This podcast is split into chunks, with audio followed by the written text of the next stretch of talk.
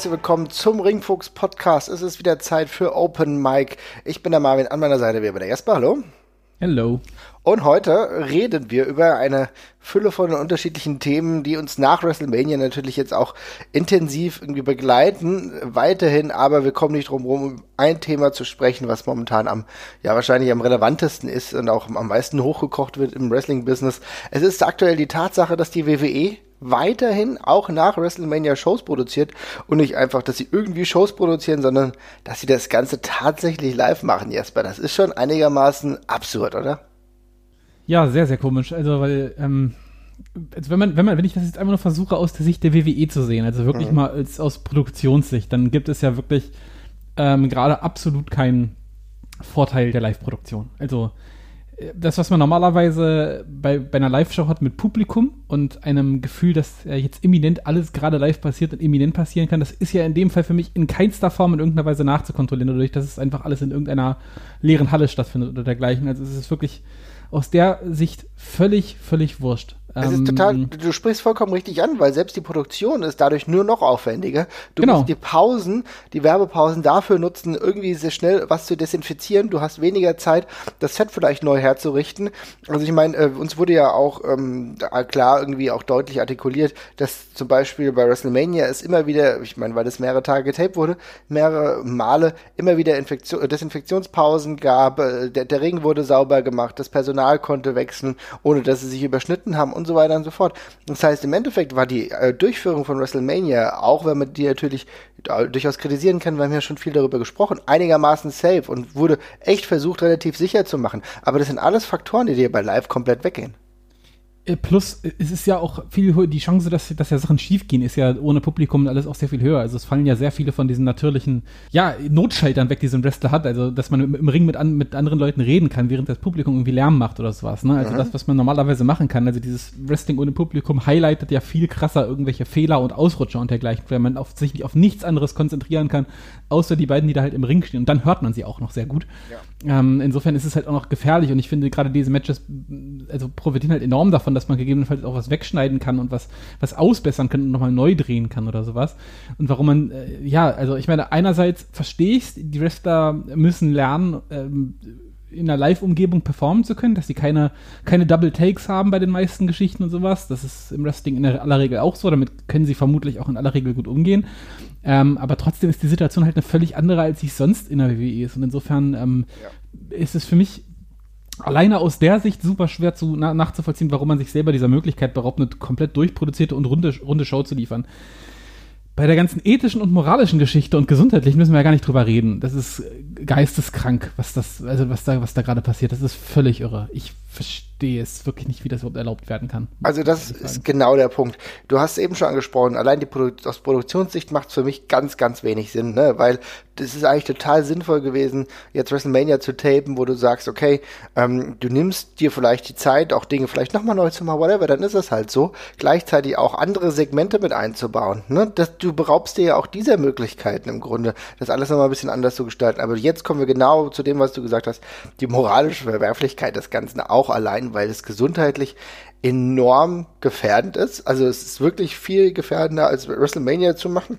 Du willst ja auch neue Talents reinsetzen. Wenn ich mir angucke, wer am Mittwoch äh, bei NXT alles geplant ist aufzutreten, das sind Leute, die du sonst die letzten Wochen vielleicht nicht gesehen hast. Das haben die die ganze Zeit gemacht. Haben die sich wirklich an diese äh, Quarantäne, äh, quasi Quarantäne gehalten? Das wissen wir nicht, aber das wissen vielleicht auch selbst die Verantwortlichen nicht. Und ähm, äh, im Endeffekt ist es so, dass das Infektionsrisiko für die einzelnen Mitarbeiter und Mitarbeiterinnen damit echt steigt. Und die Frage, die ich mir hier stelle, ist es wirklich so? Die WWE artikuliert es ja damit, dass sie sagt, äh, wir müssen Leihverträge bedienen. Kann das wirklich das schlagende Argument sein, Jesper?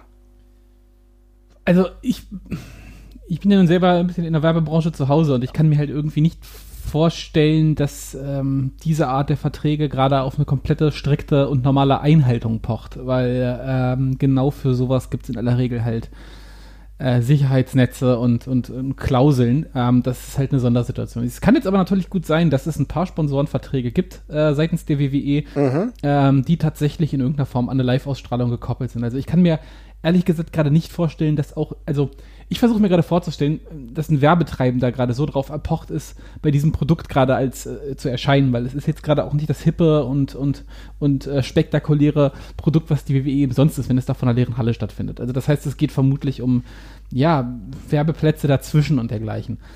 Ähm, ob sie jetzt drauf äh, festgenagelt sind, das durchzuführen. Das kann ich nicht beurteilen. Ich kann es mir, wie gesagt, nicht ganz vorstellen, einfach aufgrund mhm. meiner eigenen Erfahrung, aber das, das mag in einem, ich habe auf dem US-Markt auch keine, äh, keine Vorstellung. Insofern kann es, kann es gut sein, ich sage jetzt einmal, es ist möglich, dass das so ist.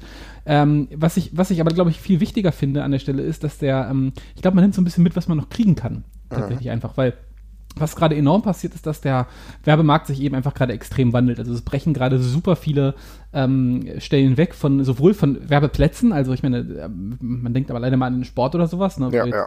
Keine Ahnung, der, der, der, der, typische Wettanbieter wie Bet Win oder sonst irgendwas, der ja sonst am Wochenende vermutlich Millionenbeträge in, in Werbung geballert hat, der bleibt jetzt im Endeffekt auf dem Werbebudget gerade sitzen. Ja, weil die auch andere Probleme haben, denn die kommt ja nichts rein, weil keine das, wetten das, kann. Das, genau, das, das, das, das, das, ist der, das ist der zweite Schritt. Aber im ersten sind erstmal ist, Werbeplätze fallen weg. Dann kommt das, was du sagst, Werbetreibende fallen weg, weil viele einfach gerade aus eigenen wirtschaftlichen Problemen äh, gar nichts machen können, weil ihnen selber das Publikum weggebrochen ist für das, was sie eigentlich verkaufen wollen. Ähm, insofern könnte ich mir vorstellen, dass die WWE auch einfach, WWE auch einfach versucht, ja, Geschäftsbeziehungen weiter zu kultivieren, die sie bisher schon hatten mhm. und die weiter zu bedienen. Das ist natürlich ein Stück weit verständlich. Andererseits, ähm, wir kommen halt immer schnell an den Punkt, dass man halt immer sagt, trumpft das quasi die Sicherheit und die gesundheitliche Perspektive. Und da sage ich halt jedes Mal, nein, tut's nicht, egal um wie viel Geld es geht. Das ist, äh, ist es immer zweitrangig.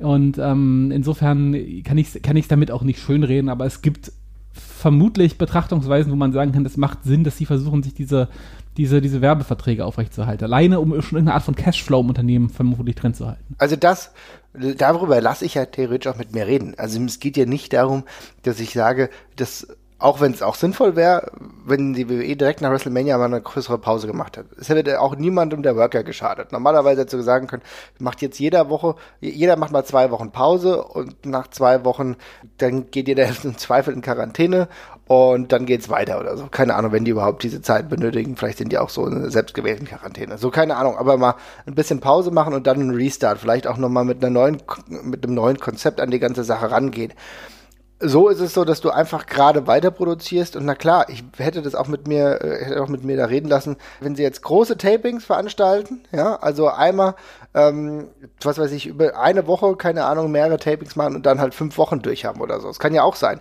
Und ehrlich gesagt, natürlich fällt der WWE natürlich da gerade richtig ähm, es auf die Füße, dass du so lange Shows hast. Allein mit Raw, wo musst du irgendwie drei Stunden bedienen, ja. SmackDown geht, NXT geht auch, wenn du ein paar Vor- und ein paar Rückblenden hast, aber Raw ist natürlich schon echt ein Monster. Und ähm, du willst ja dann irgendwann auch den Pay-Per-View machen, was ja auch krass ist, weil der Pay-Per-View wird wieder äh, äh, im Performance Center stattfinden. Also das heißt, da ist ein riesen Rattenschwanz dran. Aber dadurch, dass du halt jetzt jede Woche das Talent neu einfliegst, ist es für mich ziemlich absurd und ich, ich kann kaum verstehen, dass es da keine Möglichkeit gibt, auch zu sagen, ähm, ja, liebe Fox Sports, wir können das nicht live machen, wir wollen die Leute nicht riskieren, ähm, also wir wollen nicht riskieren, dass die Leute irgendwie krank werden, aber wir bieten euch ja immer noch ein weiterhin aktuelles Produkt. Wir zeichnen ja auf und haben sowieso ein neuwertiges Produkt, was vielleicht noch besser ist in der Qualität, weil wir die Möglichkeit haben, vielleicht Dinge nochmal zu tun. Ja? Das kann ja durchaus ein Argument sein, dass das irgendwie nicht nutzt oder nicht zieht, ist schon krass, weil du würdest ja trotzdem neuen Content produzieren, im Gegensatz zu vielen anderen, die vielleicht jetzt nur die Rückblicke der letzten 30 Jahre machen. Und selbst das wäre übrigens für mich in dieser aktuellen Zeit durchaus ein Argument zu sagen, nee, aktuell geht's halt nicht, dann zeigen wir nur Rückblicke, weil die Situation das halt einfach erfordert. Ja? Also das wäre alles möglich gewesen, aber jetzt wird dieser Live-Weg gewählt. Das finde ich teilweise echt frustrierend. AEW beispielsweise macht's ja anders, ne? AW macht's anders, ja. AW äh, tapet massig im, im Vorfeld wohl. Ähm, ich weiß ehrlich gesagt nicht, wie weißt du, wie, wie weit die im Voraus ge äh, getaped haben inzwischen? Also ich meine, wie viele Shows sind das, die die auf, auf Lager haben? Also ich war bin nicht hundertprozentig sicher, aber ich glaube, ich habe was von drei, vier Wochen gelesen. Ne? Ja, okay, das ist halt auch vernünftig soweit erstmal. Ja. Ja, das äh, wäre the way to go. Also das Ding ist halt gerade, ähm, es war jetzt gerade WrestleMania, es war eine komische WrestleMania und auch eine, die jetzt irgendwie nicht unbedingt nach einer ganz krassen ähm, Fortsetzung schreit, finde ich. Insofern gebe ich dir völlig recht, man könnte das eigentlich wunderbar mit produziertem Content gerade erstmal überspielen an der Stelle. Ähm, äh, das ist halt gerade irgendwie, ja, also ich, ich tue mich auch wirklich schwer, das irgendwie in irgendeiner Form positiv zu betrachten, selbst wenn ich mich dazu zwinge. Das ist halt einfach alles Unsinn. Ja, ja, genau. Naja, gut, die Sache ist ja die, so wie ich das ja mitbekommen habe, gab es ja durchaus die Überlegung, es wieder sofort zu produzieren. Und dann muss es anscheinend auch Vince McMahon gewesen sein, zumindest auch von den Stimmen, die ich dann von Wrestlern, die früher mal äh, bei der WWE waren, jetzt nicht mehr da sind, aber wahrscheinlich schon das ein oder andere noch irgendwie mitbekommen, die ähm, das Ganze auch sehr auf Vince McMahon positionieren und auch dementsprechend ihm die Kritik ähm, da geben. Und das muss ich sagen, ist natürlich durchaus berechtigte Kritik. Ähm, was ich natürlich noch absurder finde, ist natürlich jetzt die Tatsache, dass die WWE ihren Wrestlern und ihren Angestellten jetzt irgendwie ähm, die Scheine gibt, wo dann draufsteht, äh, falls ihr jetzt nicht durchkommt, weil falls ihr euch die Polizei wegen des Lockdowns irgendwie euch nicht durchlässt, ihr seid Essential Media. Und meine Fresse, also da muss ich ja wirklich im Kopf schütteln. Ja, das ist natürlich einfach ein großer Witz. Also, dass die WWE in irgendeiner Form Essential Media ist, ist natürlich, ist natürlich Witz, äh, ein Witz. Es ist, glaube ich, eigentlich ja News-Outlets und sowas vorbehalten. Ne? Also Leute, die Berichterstattung machen wollen und und, äh, und selbst da gibt es Abstufung. Ne? Da selbst da gibt es Abstufung. Selbst, es, es dürfen selbst nicht mehr alle politischen Medien, glaube ich, an der Stelle in irgendeiner Form, also politisch fokussierten Medien irgendwie durchgehend aufnehmen. Also, dass die WWE dazu zählt, ist natürlich äh, großer großer Treppenwitz an dieser Stelle hier. Ähm, es ist halt verzweifelt. Das war allerdings auch die Geschichte, weil ich das, also ganz im Ernst, bis zu dem Punkt habe ich gedacht, was sind das einfach nur für, für, für, für, für, für dumme Schweine, dass die das so, so versuchen durchzuziehen. Als ich ja. das gelesen habe, dachte ich so, okay, wenn man sich so entblößt an der Stelle und so das so verzweifelt versucht, dann werden die offenbar wirklich irgendeine Art von Panik haben, dass ihnen was drohen könnte, vertragsrechtlich. Mhm ich habe mir, ich, also Dave Mills hat auch drüber gesprochen, ähm, dass sie, äh, dass, dass, dass es nicht um Werbung, Werbeplätze geht, sondern tatsächlich um die, direkt um die TV-Verträge, mhm. äh, weil die WWE ja wirklich einen TV-Vertrag hat für die Produktion einer Live-Sendung. Und ähm, man kann in diesen Verträgen wohl, ähm, das sind wohl immer, ist immer ein Puffer hinterlegt von Shows, die man auch rein theoretisch tapen könnte, wenn irgendetwas passiert. Ne? Also angenommen, äh, es bricht irgendwo ein Vulkan aus und es, es, gibt, es, gibt, es gibt keine Flüge mehr irgendwohin, dann ist es, dann ist man dazu berechtigt, ich sage jetzt mal dreimal im Jahr eine mhm. getapte Show zum Beispiel zu zeigen. Das haben wohl relativ viele von diesen Sendungen auch, ähm, die in irgendeiner Form Live-Performances zeigen. Ähm, die WWE hat jetzt äh, die Situation schon ausgeschöpft oder dieses Kontingent schon ausgeschöpft, weil es einfach natürlich nicht vorausgesehen ist, dass äh, eine Situation dermaßen lange dauert und man so viele getapte Shows schon jetzt quasi in Quartal Nummer zwei hat. Ähm, und dann stellt sich wohl die, die Frage, ob man vielleicht als TV-Sender dann sagen könnte, der Vertrag ist nichtig. Ähm, und das hat Dave vermutet, dass das vielleicht die Angst sei. Er hat allerdings auch gleichzeitig betont, dass er äh, auf Nachfrage mitbekommen hat, dass weder Fox noch USA Network damit in irgendeiner Form gedroht hätten. Aber auch da ist vielleicht der Gedanke, okay, selbst wenn die das jetzt noch nicht androhen, wenn es denen finanziell schlechter geht, dann werden die vielleicht auch gucken, was sie spontan noch abstoßen können. Also vielleicht ist das die Angst. Ich, das, also wie gesagt, diese Geschichte ja. mit dem Essential Media war halt echt der Punkt, wo ich so dachte, okay, das würde man vielleicht nicht machen, wenn man nicht wirklich Angst hätte in irgendeiner Form. Ja, aber das ist ja fast noch ein Zugeständnis für die WWE, muss man sagen, ja. Weil ganz ehrlich, als ich das zuerst gehört habe, habe ich gedacht, okay Leute, was ist denn hier los? Ich, ne, ich meine, ich bin ja auch so ein bisschen im Mediengeschäft ähm, drin als Journalist und merke natürlich, dass auch bei weitem nicht jeder dieses, äh, ich meine, natürlich ist Deutschland nicht mit den USA zu vergleichen, ja, aber so Essential Media, das bekommt auch in Deutschland wirklich nicht jeder, ja. Und äh, das ist dann im Endeffekt auch für, für die USA mit Sicherheit so, dass du da gewisse Voraussetzungen erfüllen müsstest. Deswegen ist es umso absurder, dass die WWE das gemacht hat. Aber das, was du gerade gesagt hast, erläutert es natürlich so ein bisschen. Es kann natürlich echt so sein, dass die WWE hier an Live-Verträge so dermaßen gebunden ist, dass ihr jetzt gerade der Arsch auf Grundeis geht. Es ist nur so und das ist halt schade, weil es geht auf jeden Fall zu, zur Qualität, ähm, auf die Qualität des Produkts. Also das denke ich, da kann man sich absolut sicher sein, dass das Produkt nicht so hochwertig ist, aktuell gar nicht so hochwertig sein kann, wenn es live ist, weil du hast ja die ganzen weichen Faktoren ähm, einer Live-Show gar nicht. Das heißt, es kann nichts Großartiges passieren. Oh Gott, der kommt rein, der debütiert. Weil äh, die Sachen, die gerade bei so einer, einer Live-Show dann einmalig sind, das sind die Crowd-Reactions, die gibt's halt einfach nicht, ja. Und es kann eigentlich nur schlechter werden, weil du irgendwelche Botches nicht rausschneiden kannst, mhm. weil irgendwelche Sachen awkward sind, weil Sachen vielleicht nicht so funktionieren, ähm, dass du denkst, oh mein Gott, eigentlich hätte ich das ganz gerne jetzt nochmal gemacht, weil das ist ein ganz anderes Environment. Das fällt alles weg. Das heißt, die Show an sich und selbst wenn Fox da wirklich äh, dabei bleibt und das genauso will, wird de facto schlechter. Ja, wird auf jeden Fall schlechter. Also ich, für mich wäre auch der Weg tatsächlich, dass man sagt, man nimmt irgendwas durchproduziertes, macht irgendwelche Rewatches, Relives und dergleichen und führt vielleicht parallel noch die aktuellen Stories durch produzierte Segmente und dergleichen fort. Aber diese Art, das jetzt gerade durchzuziehen, das ist ja, auch aus, aus einfach nur als, als, als, als Zuschauer eine ziemliche, ziemliche Tortur tatsächlich. Also nicht nur einfach nur, weil ich es weil moralisch scheiße finde, sondern weil ich es jetzt gerade auch einfach so nicht sehen möchte tatsächlich. Das ist wirklich das, die, die egalste Form, wie man für mich gerade Wrestling präsentieren kann. Und ähm, ja. ja. Es ist ein interessanter Punkt. Darauf wollte ich nämlich auch noch mit dir sprechen, denn es ist ja auch so, also jetzt von meinem Gefühl her, ist es nicht so, dass ich jetzt nach WrestleMania, ich war zufrieden mit WrestleMania, alles in Ordnung, wir haben ja schon drüber gesprochen, das war unique, das konnte man jetzt machen, das musste man jetzt vielleicht auch machen, alles in Ordnung. Ja, auch da musste man wahrscheinlich sehr viele Werbekunden bedienen. So, aber jetzt danach habe ich nicht das Gefühl, ah, ich muss jetzt Raw nach, nach WrestleMania einschalten. Das hat sich bei mir nicht eingestellt, weil nee. da bekomme ich halt nochmal ein drei Stunden Produkt äh, von dem, was ich jetzt die Tage davor gesehen habe, mit ja vielleicht dem ein oder anderen Debüt, was vielleicht ganz cool wäre, wenn das ähm, innerhalb einer Halle stattfindet, wo die Leute drauf reagieren. Das alles verpufft halt ja leider. Ne? Und es ist dann nur wieder Wrestling ohne Zuschauer. Da muss mir schon extrem viel geboten werden, aber die hatten ja auch gar nicht die Zeit, das großartig zu produzieren, hochwertig. Eigentlich müsstest du auf, wie du gerade gesagt hast, auf ganz andere Dinge setzen. Ey, Im Zweifel haust du halt die Ruthless Aggression Demo, äh, Doku jetzt immer bei Raw raus, ja, und dann eine Stunde machst du halt Wrestling und lässt dir da noch was einfallen. Keine Ahnung, das wäre mir alles lieber gewesen, als halt jetzt einfach das Ding weiter zu produzieren. Ganz ehrlich, wenn jetzt die Einschaltquoten nach unten gehen, da brauchst du ja auch nicht wundern.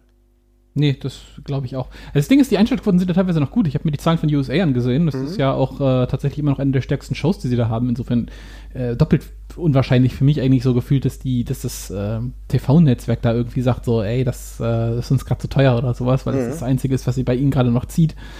Ähm, aber ich denke auch, also ich, zumindest irgendein, also was spricht dagegen, einfach so viel Wrestling zu tapen wie geht und das teilt man eben auch noch auf, indem man Raw einfach kürzt und dann irgendwie einen Halb-Halb-Block macht genau. mit einer Doku mhm. oder dergleichen und ja. Aber okay, das ähm, hätten wir gerne so, die WWE will es wohl nicht. Ja. Hm, nee, nee, so ist es ja. Es ist ein bisschen ärgerlich. Ich, ich finde es insofern halt auch einfach schwierig, weil es ist jetzt nicht nur aus einer Viewer-Perspektive, uns interessiert das Produkt jetzt dadurch halt noch weniger, muss man sagen. Und es ist schade, weil theoretisch hätte ich ja gerade, und dafür können die ja auch nichts, ähm, äh, theoretisch hätte ich jetzt gerade irgendwie ein bisschen Bock, ach geil, man hat ja vielleicht selber ein bisschen mehr Zeit, natürlich ist es bedingt das eine oder das andere, aber dadurch, dass es jetzt halt diesen The Zone-Deal gibt, darüber können wir auch nochmal kurz sprechen, also die WWE ist jetzt auch in Deutschland bei The Zone, das heißt im Endeffekt ähm, Raw und SmackDown laufen live und können nachgeschaut werden über The Zone, auch also wie gesagt in Englisch, das ist eigentlich ein cooler Service, eine coole Sache. Momentan ist halt das Produkt dementsprechend problematisch, wie wir es beschrieben haben. Grundsätzlich aber mal eine ganz gute Sache eigentlich in Deutschland äh, für Leute, die eh auch äh, The Zone haben, da gibt es ja relativ viele, das auch noch mitgucken können. Ne? Ja, auf jeden Fall. Also spannende, spannende Neuerungen auch. Wir haben ja schon öfters über äh, The Zone auch gesprochen als potenziellen Sendeplatz, weil sich das ja auch alles so ein bisschen äh, so ein bisschen anbietet, finde ich. Also es mhm. ist auch eine gute, auch eine, ein guter Preis für so, für so WWE Weeklies und dergleichen an der Stelle. Ähm, spannende, spannende Option, natürlich sehr komischer Zeitpunkt, um da jetzt eben gerade einzusteigen mit. Ähm, also gerade, ich keine Ahnung, ich kann mir vorstellen, dass man vielleicht ein bigger, also eine schönere äh, schönere Zeit und einen, big, einen stärkeren Bass gerne gehabt hätte, an, ähm, um den Leuten so ein ja, so ein New Arrival auf dem Network auch zu präsentieren, anstatt jetzt eben einfach eine Show ohne Zuschauer. Das ist natürlich nicht so wahnsinnig spannend. Da hake ich, ich mal ganz kurz ein, sorry, da hake ich nämlich ja. mal ganz kurz ein, weil das ist nämlich genau der Punkt die Sache muss anscheinend schon länger klar sein. Also die haben jetzt beim WrestleMania das angekündigt und WrestleMania rum natürlich, weil da natürlich der Bass auch für Wrestling immer am größten ist. Ne? Die sind ja davon ausgegangen, dass alles normal stattfindet und dann hast du natürlich einen riesen Bass, boah geil, The Zone, WWE. Dann ist gerade äh, Wrestling durch die äh, WrestleMania sowieso ein bisschen im Mainstream und dann kann The Zone da gut mitfahren. Ich weiß, dass ich, äh, ich weiß von Kollegen, die bei The Zone arbeiten, dass eigentlich auch geplant war, dass ein paar Leute von The Zone zu WrestleMania fahren und Do Doku darüber machen ähm, und das alles einbinden. Weißt du, einbetten, aber das ist natürlich alles flach gefallen. Ne? Ja, das ist bitter, aber das ist halt, das ist halt verständlich. Ne? Mhm. Das ist die, die, die Herangehensweise. An der Stelle macht natürlich mega Sinn, da zu WrestleMania einzusteigen. Und dass man das dann jetzt nicht auch noch irgendwie Monate hinauszögert, also es ist ja auch überhaupt nicht vorhersehbar, wann man da das wieder in klassischer Form präsentieren könnte, ist ja auch logisch. Dann macht man es jetzt eben so geschenkt. Was ich viel spannender finde übrigens noch, ähm, ist, dass ähm, es eben nicht nur Raw und, und SmackDown sind, sondern auch eine ganze Weile von, äh, ganze, ganze Reihe von ähm, äh, WWE-Produktionen noch, die dazugekommen sind. Also es gibt solche Sachen wie SmackDown's Greatest Hits und dieses, äh, es gibt ein paar WWE 24-Geschichten, also mhm. das mit, mit, mit Kofi gibt's mit Kofi Kingston. Ähm, das fand ich super sinnvoll, dass die WWE eben nicht, nicht immer nur ihre TV-Shows da quasi hinrotzt, sondern eben auch gleich noch den äh, Content dahinter herhaut, weil ich finde, der kommt bei DAZN allgemein noch ein bisschen zu kurz. Ja. Ähm, diese ganzen do dokumentarischen Produktionen, da würde ich mir noch viel mehr wünschen, weil ich finde, alles, was DAZN an der Stelle macht, auch im Fußballbereich, alles, was sie anfangen, ist total cool. Ich würde mir wünschen, dass sie noch viel mehr von diesen Dokus einfach machen die ganze Zeit.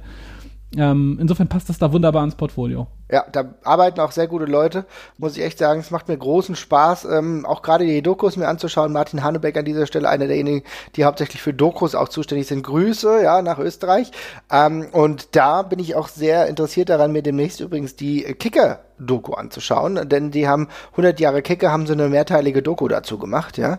Ähm, jetzt mal ein ganz kurzer Fußballexkurs, sollte man sich auf jeden Fall mal angucken. Ne? War das das, was war das, war das, das was auch auf dem Eiler lief gestern? Nee, das ist was anderes. Also das, das sind separate Dokus im Endeffekt. Ah ja, okay, ne? I see. Genau, aber natürlich klar, wir haben jetzt gerade ähm, 100 Jahre, war das jetzt 100 Jahre Kicker? Jahre, doch, doch, doch, doch, also genau. der Kicker, der Kicker, den Kicker gab es lang äh, vom, vom, vom Zweiten Weltkrieg tatsächlich schon, wie ich dann gestern gelernt habe. War mir ja. auch neu. Also siehst du, insofern kann man sich auf jeden Fall mal angucken. Es ist auf jeden Fall für mich als, als jemand, der sowieso auch Sport konsumiert, ähm, in, auf anderen Plattformen ist es total cool, das jetzt bei The Zone zu haben, weil The Zone hatte ich eh, ja. Und dass ich jetzt noch die Möglichkeit habe, wenn ich mal Bock drauf habe, live bei der WWE einzuschalten, ist das schon cool. Also, weil, weil man guckt halt mal nachts oder man weiß, dass irgendwas passieren könnte, kann man sich das auf jeden Fall angucken. Das ist eine super Sache. Ich freue mich, dass die WWE jetzt mit ihren Hauptshows ähm, bei The Zone ist der Zeitpunkt ist halt gerade ein bisschen unglücklich, aber dafür kann ja keiner was. Aber nochmal. Ähm, halt, kurze Korrektur noch, ja. ganz kurz. Das war übrigens gestern doch die Dayzone-Doku, die auf dem ARD kam. Ach so, das ich war die. Noch mal, ich habe gerade nochmal nachgesehen. Äh, ich habe mich nämlich gestern gewundert, ich habe die, hab die schon angemacht und dachte mir, okay, das wird jetzt bestimmt eine Lobhudelei. Mhm. Und da habe ich schon gewundert, dass da so ein paar kritische Töne auch durchgeschlagen sind und fand die Doku dann doch sehr unterhaltsam. Also dann äh, kann ich das sehr empfehlen. Die war sehr, die war sehr lustig. Ach, sehr gut. Okay, gut zu wissen. Ich hätte eigentlich gedacht, das sind unterschiedlich. Aber da wissen wir Bescheid. Es ist äh, im Endeffekt die Doku, die jetzt bei der ARD lief, aber auch bei The Zone. Ich glaube, dann in mehrere Teile zersplittet. Genau, vier Stück sind's, ja. Ja, insofern kann man sich auf jeden Fall mal angucken. Ähm, will aber noch mal ganz kurz zurück äh, zu der Sache um äh, Live-Shows und auch bedingt durch Corona. Ist es denn möglich, dass sich etwas installiert, was jetzt lange in der Vorbereitung war, unter anderem durch David Starr? Ist es möglich, dass wir tatsächlich mal irgendwann eine Wrestler-Gewerkschaft haben, weil gerade die Situation so sind, dass sie tatsächlich für Wrestler auch echt gesundheitsgefährdend ist? Tja, ich keine Ahnung. Also ich hätte, ich wundere mich halt immer, dass das halt sowieso nicht schon passiert ist, aber äh, mhm. äh, tendenziell, ja, natürlich könnte sowas ein Anstoßpunkt sein. Ich habe allerdings immer das Gefühl, dass die Wrestler auch dann tatsächlich einfach alle catchen wollen die ganze Zeit. Insofern kann ich es nicht einschätzen. Ich glaube nicht, dass das jetzt der, dass das jetzt der Trigger sein wird. Ich glaube, die sind gerade happy, dass sie irgendwie arbeiten können in irgendeiner Form ähm, in der Mangelung äh, jeder anderen gesellschaftlichen Voraussicht bei der ganzen Geschichte. Mhm. Ähm, aber ich glaube nicht, dass das der Anstoßpunkt sein wird. Glaube ich einfach nicht. Also ich glaube da, ich glaube, was, was die Leute da mehr treibt, wären äh, persönliche Beweggründe, wenn sowas wie eine, ja, wie Krankenversicherung, wie äh, ja, eine Lohn, eine, eine Frage des Lohns und dergleichen. Ich glaube jetzt gerade denken sie dann nicht so drüber nach. Mhm. Gut, es kommt natürlich immer darauf an, welche Perspektive kannst du mit einer möglichen äh, Gewerkschaft ähm, aufbauen. Und das ist halt das, die Schwierigkeit, ne? weil so aktuelle ähm, Gewerkschaften, wenn jetzt David Starr tatsächlich dafür wäre, beziehungsweise selbige gründen würde, dann hätte die ja gar keinerlei Verbindung mit der WWE. Ne? Das ist halt auch so das Ding. Du musst ja auch als Gewerkschaft trotzdem den Kontakt auch mit der ähm, mit dem Hauptarbeitgeber suchen, um dann irgendwelche Möglichkeiten zu finden, wie man zusammenkommen kann. Ne? Das kann ich mir dahingehend aber gar nicht vorstellen. Das heißt, du müsstest andere ähm, eher Institutionen beanspruchen, aufbauen und das ist, glaube ich, etwas, was ein ganz, ganz weiter Ritt wäre. Ne? Ja, das ist tatsächlich ist schon eine Weile, ist schon eine Weile hin noch, glaube ich auch. Mhm. Wobei ich mir das schon natürlich vorstellen kann, dass zumindest aktuell viele darüber nachdenken. Ich denke trotzdem, dass es wahrscheinlicher ist als, äh, sag ich mal, vor vier Monaten oder so, ja. Aber vielleicht würden müssen jetzt auch Prozesse innerhalb äh, dieses, dieses Zirkels irgendwie angestoßen werden. Ich lese von relativ vielen Ex-WWElern, die sagen, okay, jetzt ist wirklich die Zeit, was zu tun. Und jetzt ist wirklich auch die Zeit, sich mal dagegen aufzulehnen, zu beschweren. Ich habe äh, einen Tweet von Ravi Hardy, das ist ja die Frau von Matt Hardy, ähm, gesehen, die auch dahingehend gewirkt hat. Ich habe einen Tweet von Ryback gesehen, der sich auch relativ offen darüber beschwert hat, dass die Wrestler jetzt in so eine Situation gebracht haben. Ich brauche nicht über David Starr sprechen, der das natürlich immer wieder positioniert, aber in einer relativ smarten Art und Weise auch artikuliert. Also da gibt's, glaube ich, schon äh, einen Aufruhr innerhalb äh, des Wrestling-Zirkels, aber die Frage ist halt, wie das ja, äh, sich umformen kann, beziehungsweise wieder wirklich Arbeit dahinter stecken kann, die sich irgendwie auszahlt. Ne? Ja, exakt. Müssen wir abwarten tatsächlich, aber gut. Wir werden es im Auge behalten, wie es die nächsten Wochen weitergeht, ob wir uns das dann nochmal geben können. Ähm, momentan fällt es mir tatsächlich ein bisschen schwer. Ich habe ja leider auch gar keine Lust mehr, großartig diese drei Stunden Sachen da aktuell anzuschauen. Nee, nee, nee absolut nicht, ja. Äh, es ist, ähm, es ist schwierig und es tut mir natürlich auch leid, weil die Worker können ja am Ende auch nicht wirklich viel für, für dieses aktuell so, ja, mache ich's, dann bekomme ich Geld, mache ich's nicht, bekomme ich kein Geld, so, ne? Das ist halt ja. einfach eine scheiß Situation was ganz anderes. Und zwar wurden wir gefragt, was wir davon halten, dass Ronda Rousey jetzt so gegen Wrestling so als Fake-Sport und die Wrestling-Fans geschossen hat. Glaubst du, da ist was dran oder siehst du das eher als Work, Jasper? Für mich ist das relativ offensichtlich ein Work. Ähm, Gerade anhand gemessen daran, wie stumpf und äh, wie stumpf die Aussagen tatsächlich an der Stelle waren. Das war so äh, Fans aufwiegeln 101. Ja. Ähm, aber auch gemessen daran, wie sehr die anderen Wrestler aus der WWE alle drauf angesch äh, äh angesprungen sind und sich in dieser super offensichtlichen äh, K-Fape-Twitter äh, Schiene dazu geäußert haben. Also das ist relativ offensichtlich. Ich weiß nicht, ob Ronda äh, jetzt wirklich plant, imminent zu, oder bald zurückzukommen. Ich glaube eher, es geht so ein bisschen darum, dass man vielleicht äh, so ein bisschen daran erinnert, dass jemand in der WWE war und äh, auch jederzeit zurückkommen könnte, dass man das Eisen so ein bisschen heiß hält quasi an der Stelle, ähm, was auch in Ordnung ist. Und äh, ja, aber ich glaube, das zieht dann auch an der Stelle wieder komplett vorüber einfach ich glaube, es ist einfach nur mal, um so ein bisschen ein kleines Lagerfeuer zu machen, um zu zeigen, hallo, ich bin noch da und äh, ich interessiere mich noch grundsätzlich dafür. Ja, ich, ich habe überhaupt, ich habe ehrlich gesagt da nie, nie dran gezweifelt, dass es einfach nur ein Work ist, weil ähm, auch was von dem, was wir ja mitbekommen haben, war es doch tatsächlich eher so, dass sie eigentlich die Zeit relativ genossen hat. Ne? Also ich habe im Großen und Ganzen relativ viel Freude in ihr gespürt. Ich habe so auch gesehen in Dokus und so, da habe ich eher das Gefühl gehabt, sie fühlt sich da komplett wohl. Sie hat ja davor, als sie noch nicht beim Wrestling war, auch immer immer wieder da an, an, daran angebandelt. Es gab äh, diese Transition, dass Ronda auch das Rowdy im Endeffekt von Rowdy Piper auch bekommen hat. Also da sind zwei unterschiedliche Pole doch relativ gut ineinander geflossen. Und ich habe echt das Gefühl gehabt, dass das auch sehr, sehr gut funktioniert hat. Insofern gibt es für mich realistisch gar nicht den Ansatz zu denken, okay, sie hasst es gerade wirklich. Ja. Und insofern glaube ich, das ist einfach Work. Und wenn die Zeichen richtig stehen, wird sie, glaube ich, auch eine gute Return feiern. Und dann sehen wir vielleicht irgendwann Ronda Rousey gegen Shayna Baszler. Ja, das würde ich auch vermuten, dass es in die Richtung geht, ja. Also insofern umso schöner tatsächlich, weil ich muss ja sagen, mir hat sie damals, äh, als sie bei der WWE war, echt gut gefallen. Ne? Also ich meine, wir haben ja schon ein paar Mal über sie gesprochen, auch hier im Ringfuchs-Podcast. Und äh, da war das, was sie abgeliefert hat, auch bei der ersten WrestleMania beispielsweise, wo sie mit Kurt Angle äh, getag-teamt hat, ähm, das war auch schon ein cooles Outing. Danach ging es ja immer weiter. Insofern ich glaube, wir freuen uns alle, wenn sie wieder da ist und dann kann sie ihre, ja, wie soll ich sagen, ihre bei Twitter losgetragene Fete oder ihre Social Media äh, losgetretene Fete dann im Ring beenden. Ja, exakt. Wir haben eine ganz wichtige Frage bekommen, die natürlich eine Person sehr, sehr lange auch schon umtreibt. Jesper, welcher Rapper ist dir lieber, Shannon Moore oder Mario Salani? ja, äh, Grüße an äh, Shooter Schulz an der Stelle, ja. äh, als, keine Ahnung, ich glaube, also als, äh, das, das, muss ich, ich muss wirklich Rapper und Wrestler an der Stelle trennen. Äh, ich glaube, als Rapper nehme ich, nehme ich, nehme ich Shannon Moore, ähm, als Wrestler nehme ich Marisol Arni. So ein bisschen, könnte auch meinen, so ein bisschen zwischen Pest und Cholera tatsächlich, ja. Das hast du jetzt gesagt.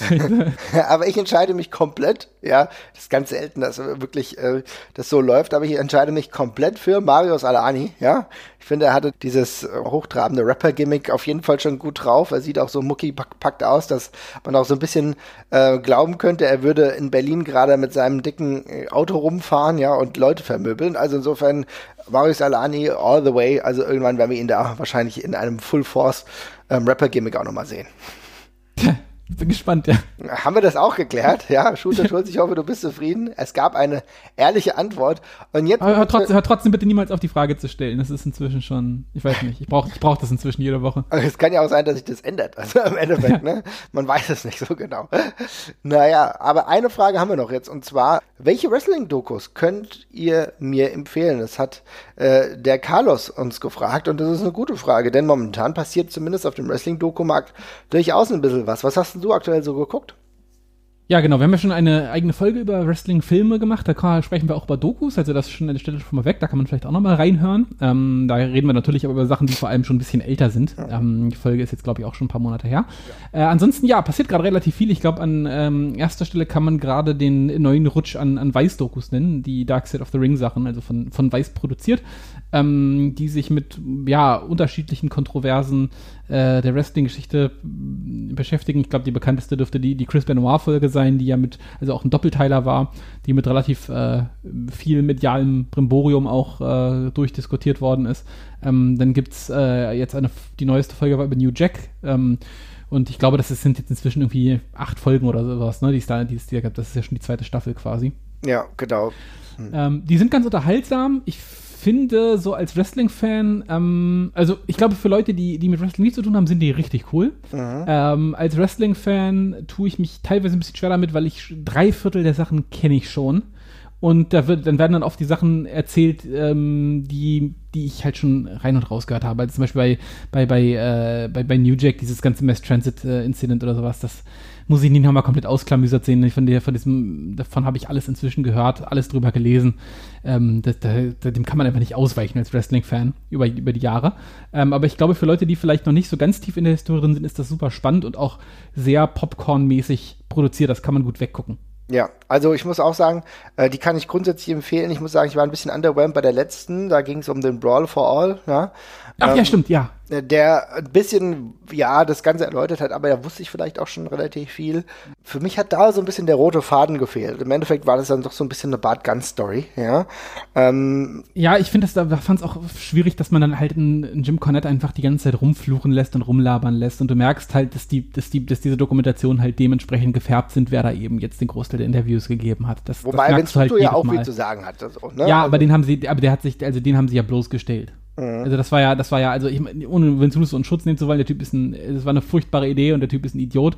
Aber das, die Doku war ja genau so geschnitten, dass du immer, Russo sagt A und du zeigst, äh, dann dass anschließend B passiert ist, direkt. Das ist ja ungefähr zehnmal passiert in, in dieser Doku. Und äh, Jim Cornette durfte einen, einen gefühlten fünfminütigen Hassmonolog gegen Vince Russo halten, ohne dass das in irgendeiner Form gekürzt worden ist und sowas. Also die Stoßrichtung war das schon klar. Es war so ein bisschen so die Folge, die für Jim Cornette so ein bisschen die Daseinsberechtigung gegeben hat, warum er die ganze Zeit bei den ganzen Folgen mitmacht. So nach dem Motto, okay, äh, ich äh, mach da mit und bin Teil dieser ganzen Dokus, aber dann bekomme ich auch eine Brawl for All Folge, in der ich alles sagen kann, was ich daran kacke fand. Ja. So ein bisschen hat sich so angefühlt. Ja, wie gesagt, also ich meine, ich muss ja sagen, ich bin ja da auch eher auf ähm, Jim Cornettes Seite tatsächlich. Ich muss sagen, ich kann Vince Russo echt nur noch schwer ertragen aktuell. Aber ähm, ja, die hat mich jetzt auch nicht so richtig zufriedengestellt. Ich fand die New Jack-Sache ganz in Ordnung. Die Benoit-Teile, Benoit 1 und 2 fand ich richtig gut. Ähm, ich muss von der alten äh, auch noch ein paar sehen. Also da habe ich zum Beispiel The Last of the Von Erics gesehen. Äh, darüber haben wir jetzt in den letzten Wochen auch schon öfter mal gesprochen. Das war ein richtig gute Doku. Ja? Hat mir mhm. sehr, sehr gut gefallen. Ich bin natürlich jetzt gespannt, was die ähm, das Finale dann sein wird, denn da wird es am Ende um Owen Hart gehen. Ja, bin ich auch gespannt. Ähm, bin vor allem gespannt, wer da mitgemacht hat, tatsächlich. Mhm. Ähm, also ich finde es auch allgemein spannend, dass irgendwie Chris Jericho da als Narrator einfach zum Beispiel aktiv ist, was irgendwie völlig komisch ist. Ja.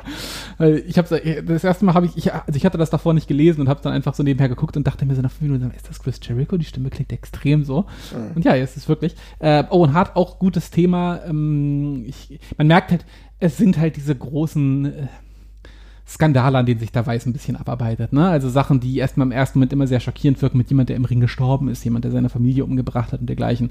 Ähm, aber ich finde es auch bisher gut durchproduziert und man, ähm, man kann sich das auf jeden Fall angucken, sowohl als Teilzeit-Fan als auch als ähm, äh, als, als Langzeit-Wrestling-Fan hat man jetzt, man, man erfährt noch ein bisschen was Neues auf jeden Fall immer, finde ich. Es ist ja auch nicht so, dass jeder komplett tief drin ist, ne? Und genau. dann, äh, gerade wenn du vielleicht auch jünger bist, dann bekommst du viele dieser Dinge gar nicht so wirklich mit. Also ich würde behaupten, natürlich die Benoit-Sache, die haben viele noch mitbekommen. Ja, das aber, ist, glaube ich, noch sehr präsent auch einfach bei allen, weil es auch sehr krass aufgearbeitet worden ist. Glaube ich auch. Aber beispielsweise jetzt, wenn du merkst, dass die Söhne von, von Eric jetzt auch langsam ins Wrestling-Business, auch im Mainstream irgendwo ankommen, ist es vielleicht ganz cool, mal die ganze Historie der von Erics mal mit mitzubekommen. Insofern hat mir diese Doku echt gut gefallen, weil ich auch, ich habe das immer so ein bisschen weggeschoben vor mir. Das, und dann habe ich mir das jetzt mal angeguckt und fand das ganz gut. Auch The Killing of Bruce Brody war auch spannend, ja. Ähm, ja, die Mula-Geschichte war auch super. Ja, die Mula-Geschichte. Also insofern, da gibt's schon gute Sachen, kann man sich auf jeden Fall angucken. Muss man ein paar Umwege gehen, weil aus irgendeinem Grund ist das ähm, mit einer äh, Sperre versehen. Also wir in Deutschland können das nicht bei Weiß TV uns anschauen, was ein bisschen blöd ist, weil wir können es ja noch nicht mal auf einem legalen Wege sehen. Also ich würde sogar dafür bezahlen, aber es geht halt einfach nicht. Ähm, ja. Was ein bisschen schwierig ist, aber es gibt den einen oder anderen Weg, den man äh, dann gehen kann, sage ich mal. Dailymotion. ja. ja. Ähm, also genau. Inzwischen kann, können wir auch an der Stelle mal sagen, also es sind gerade sehr viele Sachen bei YouTube online einfach. Ja, auf jeden Fall. Ihr könnt ähm, googeln. Welche Dokus äh, fallen dir denn jetzt so auf die Schnelle noch so ein? Also wir haben ja natürlich über WWE Network gesprochen, da haben wir ja auch schon ein paar Mal über die Ruthless Aggression Doku gesprochen, mm. die eine gewisse, ja, Färbung beinhaltet. Ja, ich denke, so kann man das sagen. Aber sag, sag ich mal, Popcornig natürlich schon ganz lustig ist, wenn man ja, halt natürlich hinten raus Blick drauf hat. Ne? Ja, und mhm. ich fand die aber mit jeder Folge tatsächlich auch schwächer und langweiliger. Also ich finde, die erste überspannende Folge davon war schon mit die, die unterhaltsamste.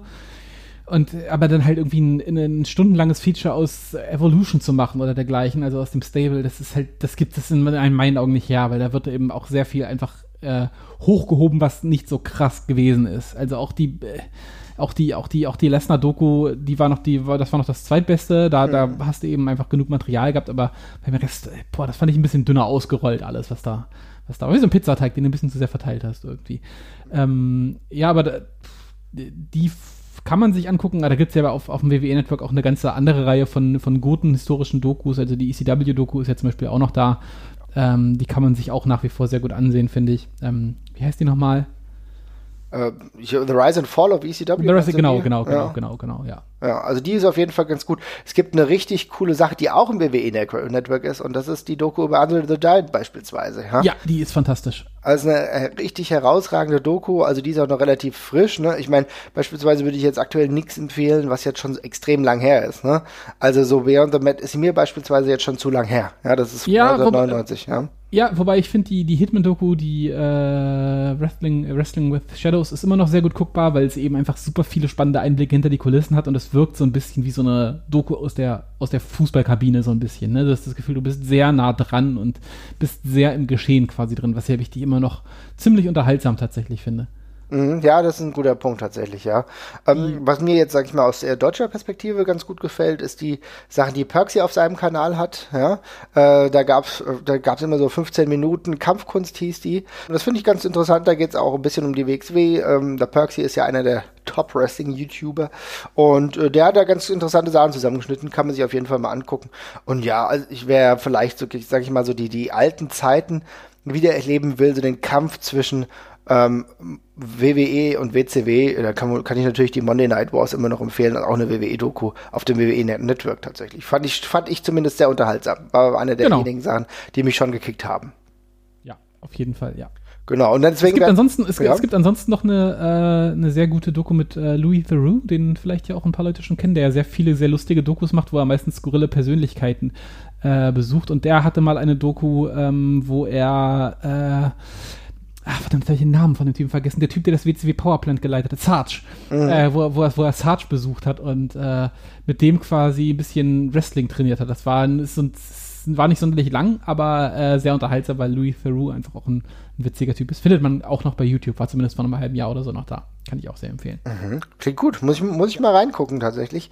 Was ich beispielsweise auch noch gar nicht gesehen habe, ähm, was ich aber auch mal tatsächlich mal tun müsste, wäre beispielsweise diese Chic, dieser Chic-Film. Ne? Der ist ja von 2014, habe ich noch nie gesehen. Ne? Ja, noch nicht gesehen, ja. Also äh, das, da weiß ich noch, da gab es nämlich Crowdfunding, damit dieser Film überhaupt fertiggestellt werden konnte. Habe ich noch nicht gesehen aber ähm, könnte ich wahrscheinlich mir noch mal angucken, beispielsweise. Ja. Und äh, wer dann eher dann auf Filme steht, wir haben ja schon lange drüber gesprochen, aber Man on the Moon ist immer noch eine gute Sache. Auch wenn, oh ja, fantastisch, ja. Ja, ist ein super, super Film, der die ganze Andy Kaufman, Jerry Lawler Sache und auch das Leben von Andy Kaufman, ja, gut behandelt. Kann man sich auf jeden Fall angucken. Wir werden mal im Auge behalten, ähm, welche Dokus es noch so gibt, die man empfehlen kann. Liebe Leute, wenn ihr uns jetzt zuhört und denkt, ach komm, hier die Doku, da die müsst ihr aber auf alle Fälle erwähnen, dann schreibt's mal äh, bei Twitter, bei Facebook, schreibt uns mal rein. Dann können wir das nämlich tun, weil äh, das ist natürlich eine Liste, die wir sehr, sehr gerne noch weiter fortsetzen. Das war ja jetzt auch relativ spontan, da habe ich bestimmt das eine oder andere vergessen. Aber ich glaube, so für die nächsten paar Tage sollte es trotzdem erstmal reichen.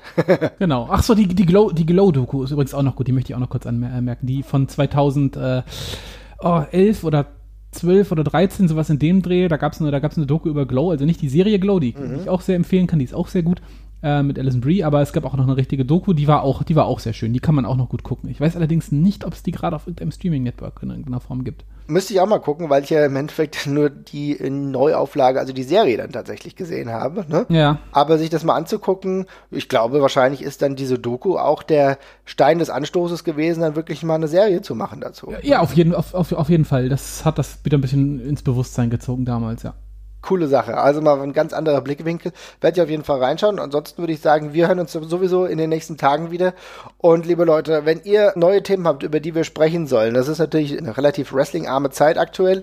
Ähm, WWE produziert weiter. AEW hat auch wöchentlich seine Shows noch. Ansonsten steht relativ viel still. Ähm, wir werden es trotzdem im Auge behalten. Auch vielleicht mal wieder ähm, nach Europa gucken. Und ansonsten würde ich sagen, hören wir uns ganz bald wieder. Ne? Jawohl. Macht's gut. Ciao. So, selten hat sich eine Entwicklung so überholt. Wir hatten den Podcast eigentlich schon fertig, haben aber dann festgestellt, okay, hier passiert gerade einiges in Bezug auf die WWE. Das müssen wir gerade noch mal mitnehmen. Und zwar ähm, die WWE, wir haben über die Live-Situation gesprochen, das hat sich alles noch mal ein bisschen drastifiziert, will ich meinen, Jesper, denn äh, irgendwie steckt die WWE da mit dem Governor Floridas unter einer Decke, oder? Ich weiß nicht, ob es nur die WWE ist, also es ist allgemein... Ähm eine komische Geschichte. Also wir hatten ja mhm. darüber gesprochen, dass diese ganze Essential Media äh, Geschichte, die diesen Wisch, den die WWE quasi ihren Leuten mitgegeben hat, um sich gegebenenfalls ausweisen zu können, äh, ein relativ großer Witz ist, gemessen daran, dass in die WWE jetzt so alles ist, aber eben nicht essential. Ähm, tatsächlich wurde das jetzt aber von der von dem Governor von Florida nochmal bestätigt auf einer extrem äh, unangenehmen Pressekonferenz, wie ich fand, äh, wo er quasi gesagt hat, nee, erst war das nicht so, aber dann haben wir telefoniert und, und dann jetzt, dann waren sie Essential Media, wo ich mir auch dachte, was ist, also was ist denn da passiert bei diesem Telef bei diesem, bei diesem, bei diesem Phone Call, ja? Ja, passiert ähm, ist dann einfach mit Telefonat, so, nö, wir bräuchten aber schon, ach na gut, okay, dann ist ja kein Problem. Also was ist denn, das muss doch irgendwie feste Regularien haben, oder? Ich, hätte, ich, hätte, ich, hätte es, ich hätte es jetzt gedacht, ja. Also ähm, ich war, bin auch sehr überrascht davon. Also von dem, was ich bisher sehe, äh, werden diese Wische wohl relativ viel ausgeteilt. Also mhm. es gibt wohl, ich habe ich hab's, ich hab's nur bei, bei Reddit einmal quer gelesen, da meinte einer der Nutzer, dass wohl relativ viele Businesses das inzwischen einfach bekommen würden. Okay. Ähm, aber äh, relativ viele davon sind eben nicht, ja, also es sind halt immer noch eine Menge Catcher, die zu einer Produktion erscheinen und dergleichen, was halt ein bisschen seltsam an der ganzen Geschichte ist.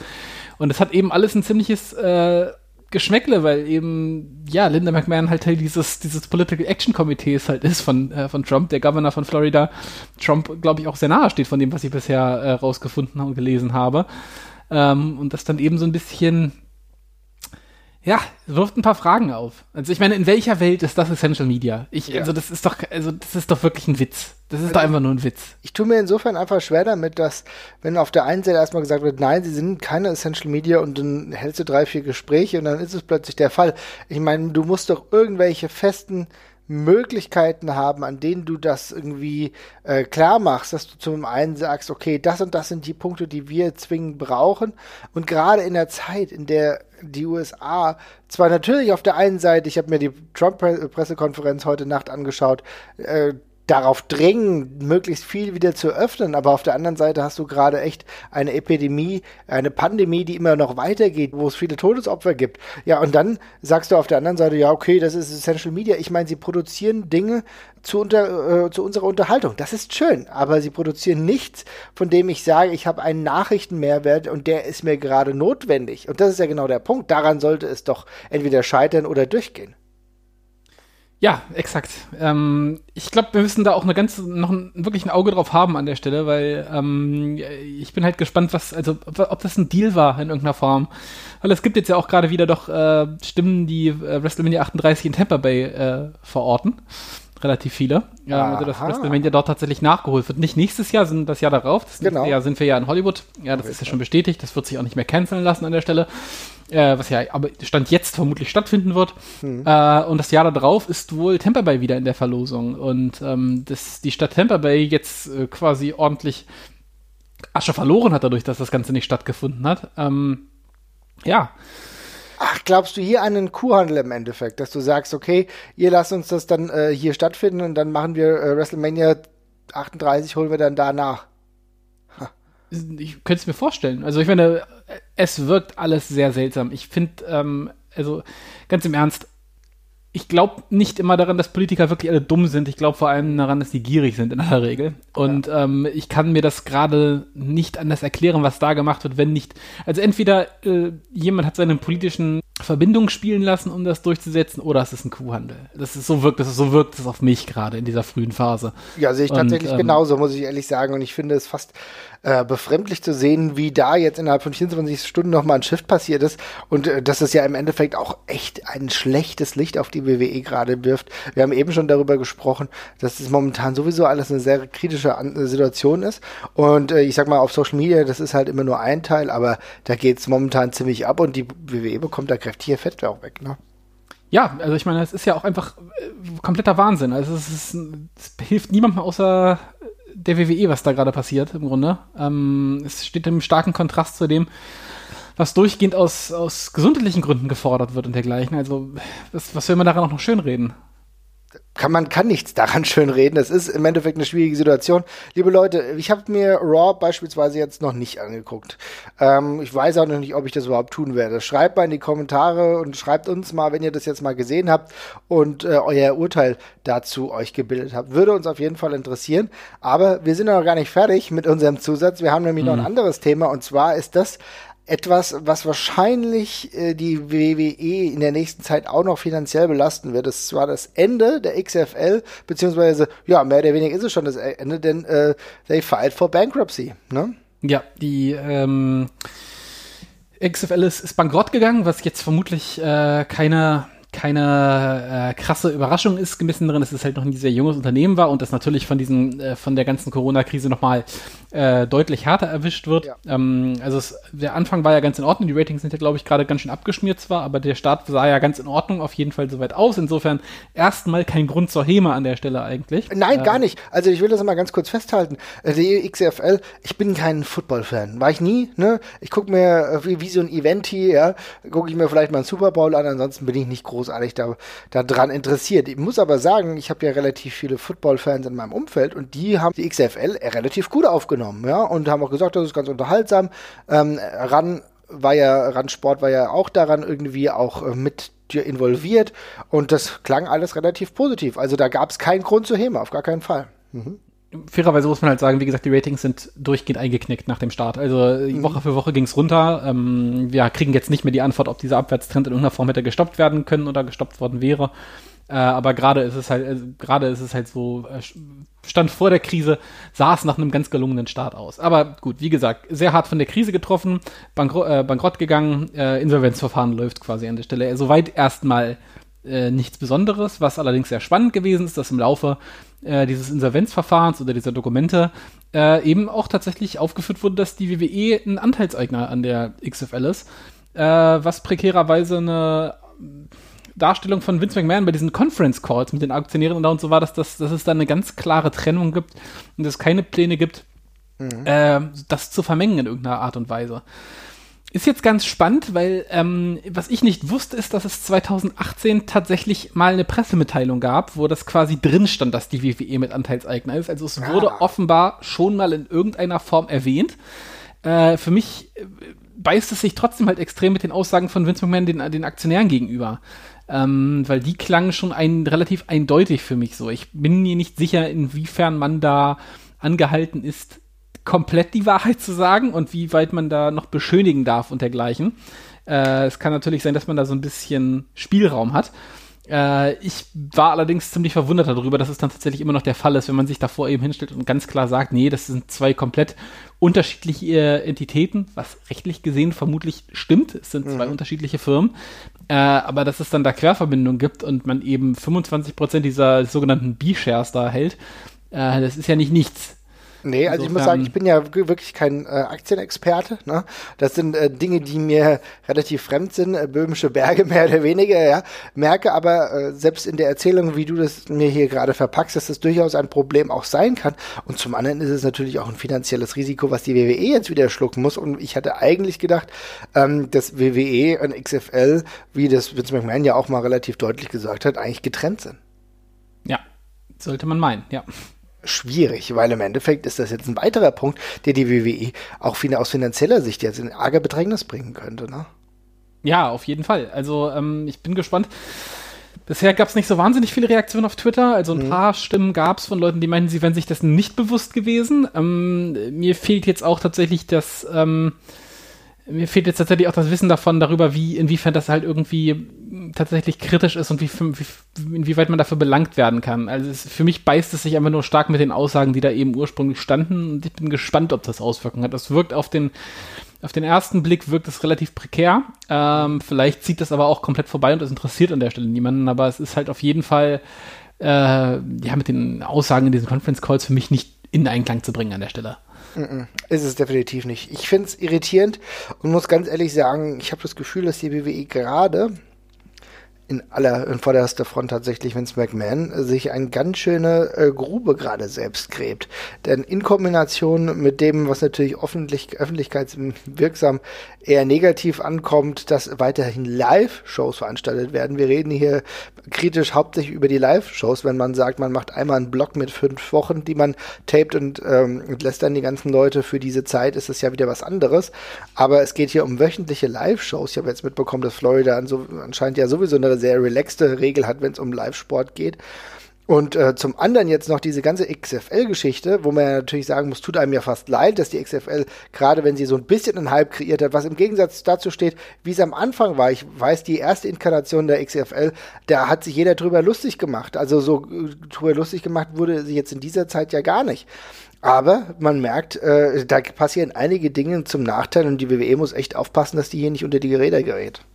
Ja, ich bin auch gespannt, ob es noch Auswirkungen hat. Also gerade äh, wirkt es wirkt das alles sehr schwierig. Ähm, bin hm. gespannt, ob Ihnen das noch in, einer, in, irgendeiner Form auf die Füße fällt, aber da werden wir die kommenden Wochen äh, noch abwarten müssen. Ich beobachte schon die WWE-Aktie mit Argus-Augen die ganze Zeit. Ja, ich auch. Äh, ich habe es extra mal aufgemacht und äh, gucke, es haben sich ja äh, bei Twitter und ich, ich habe, das habe ich zumindest gesehen, relativ viel Aktionäre auch geärgert darüber, denen es anscheinend auch nicht bewusst war, dass äh, hatten die WWE-Aktie und war nicht darüber im Klaren, dass die XFL anscheinend auch irgendwie immer noch mit da drin steckt. Also das ist eine schwierige Kiste. Wir behalten es auf alle Fälle im Blick und hören uns dann nächste Woche auf jeden Fall mit ähm, Open Mic wieder. Aber keine Angst, ihr Lieben, wir werden auch noch andere Folgen im Laufe dieser Woche haben und euch ähm, mit anderen Themen die Zeit in der Quarantäne versuchen. Macht's gut, Ciao. Tschüss.